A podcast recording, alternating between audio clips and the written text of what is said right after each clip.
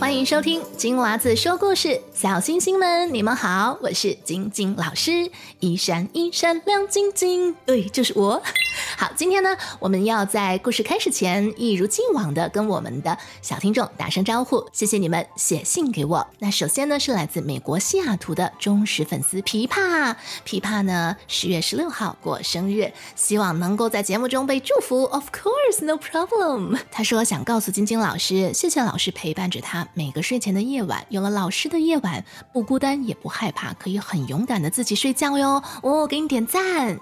那接下来呢？你们又是同一天过生日的，来自台湾新竹的浩浩，祝浩浩生日快乐。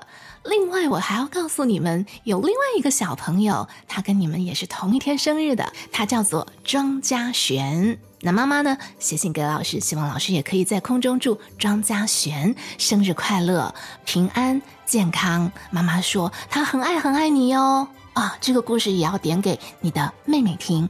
接下来是罗静安波妞，波妞刚满一岁生日了，祝波妞生日快乐。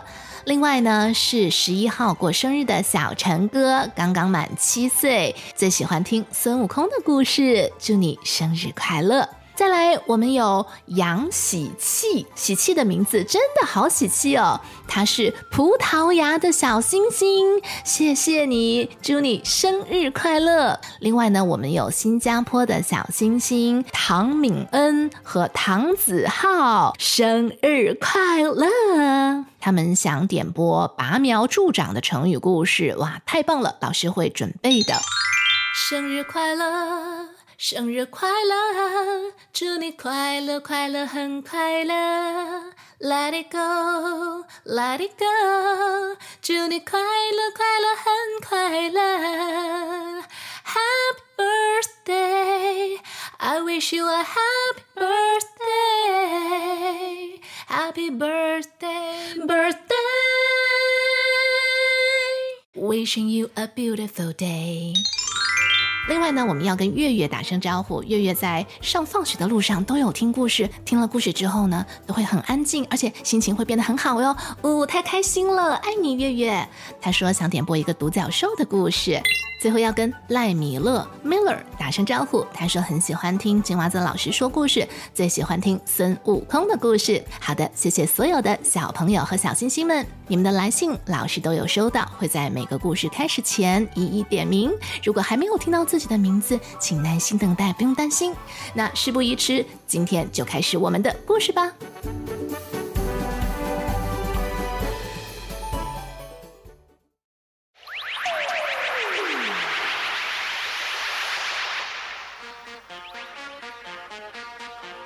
太上老君收青牛。一天中午，唐僧师徒来到一座高山前。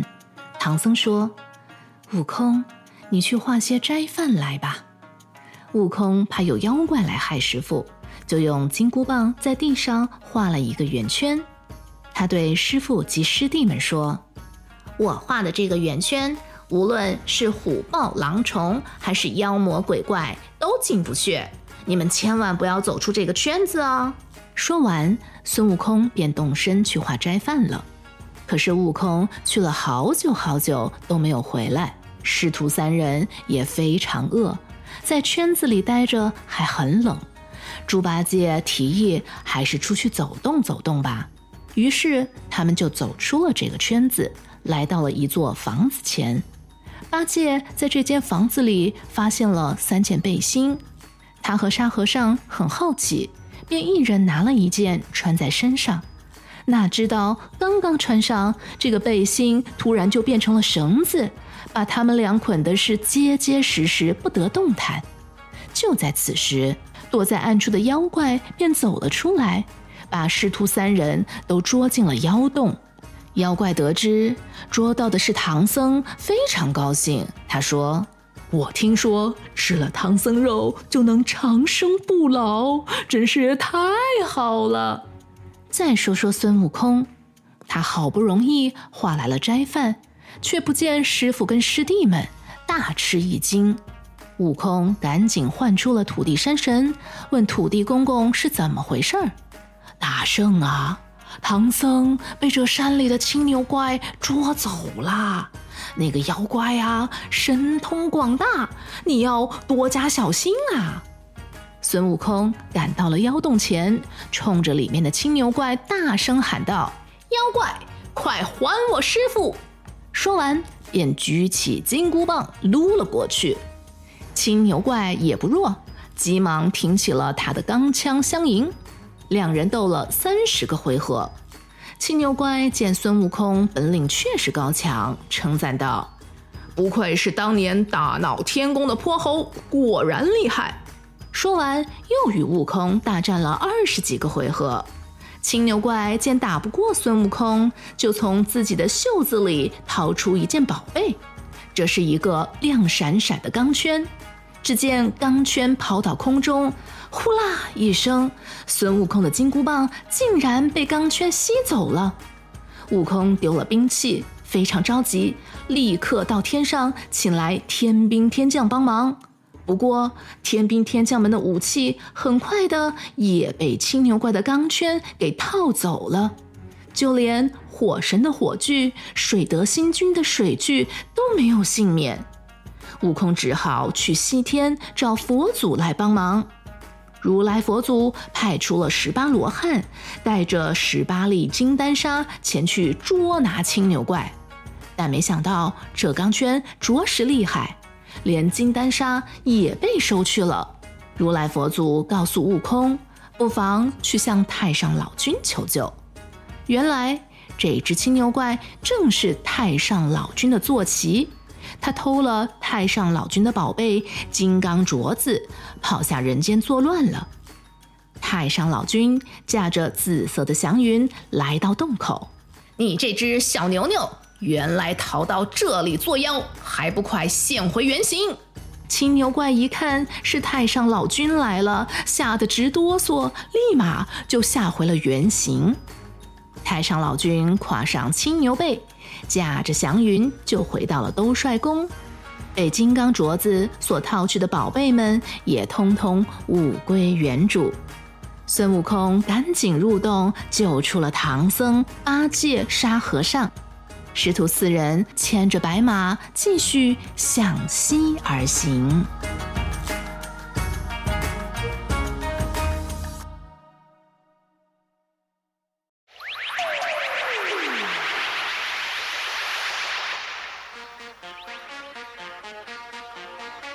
女儿国师徒怀孕，唐僧师徒来到了女儿国的地界，四人坐上一位老妇人的小船过河。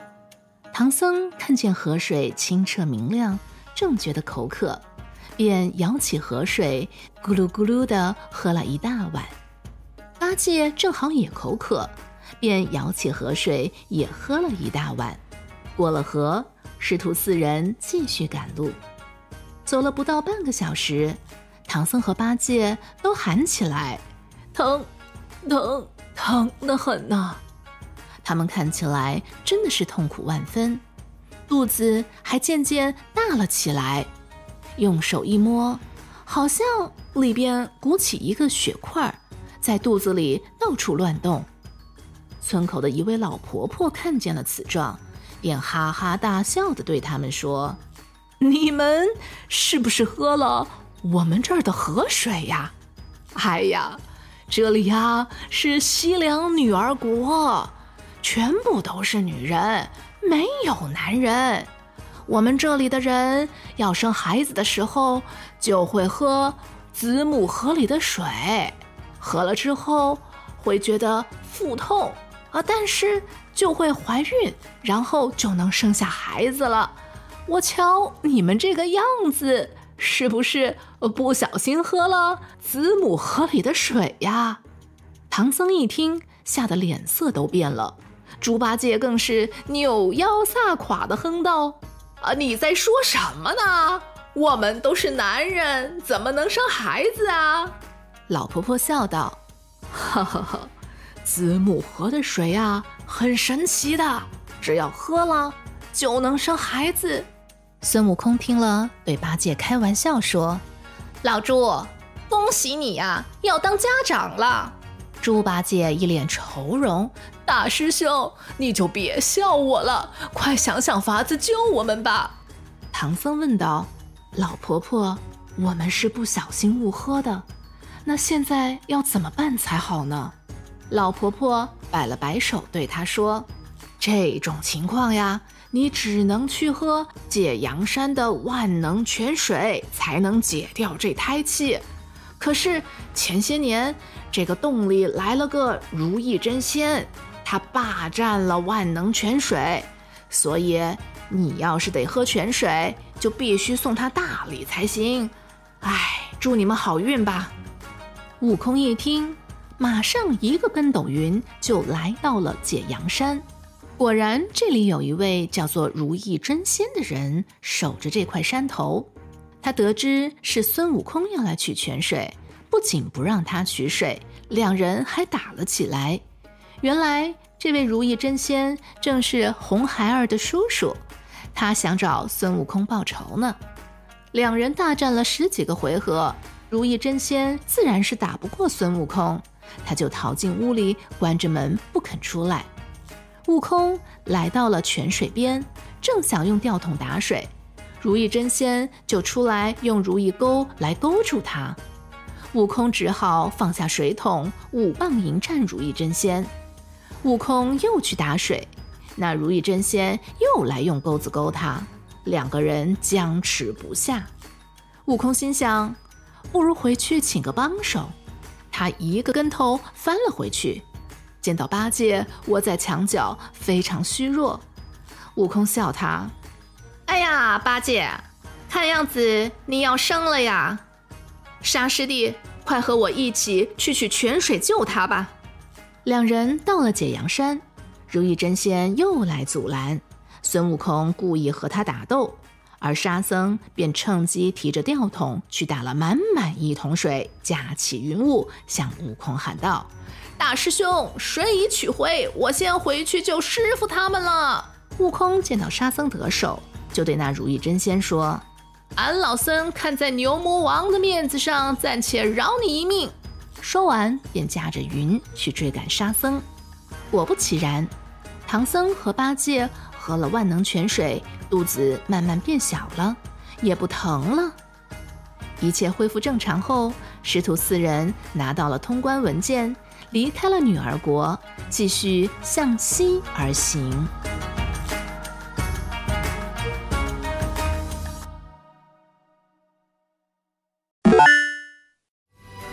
今天的故事就到这里了。如果你喜欢我们的故事，请不要忘记订阅频道，开启小铃铛。也欢迎你在收听的播客平台给节目满星好评。脸书专业正在冲刺一千 follower，任务完成就有惊喜的礼物哟。链接在我们的叙述栏当中就能够找到。谢谢你的收听，我们下个故事见。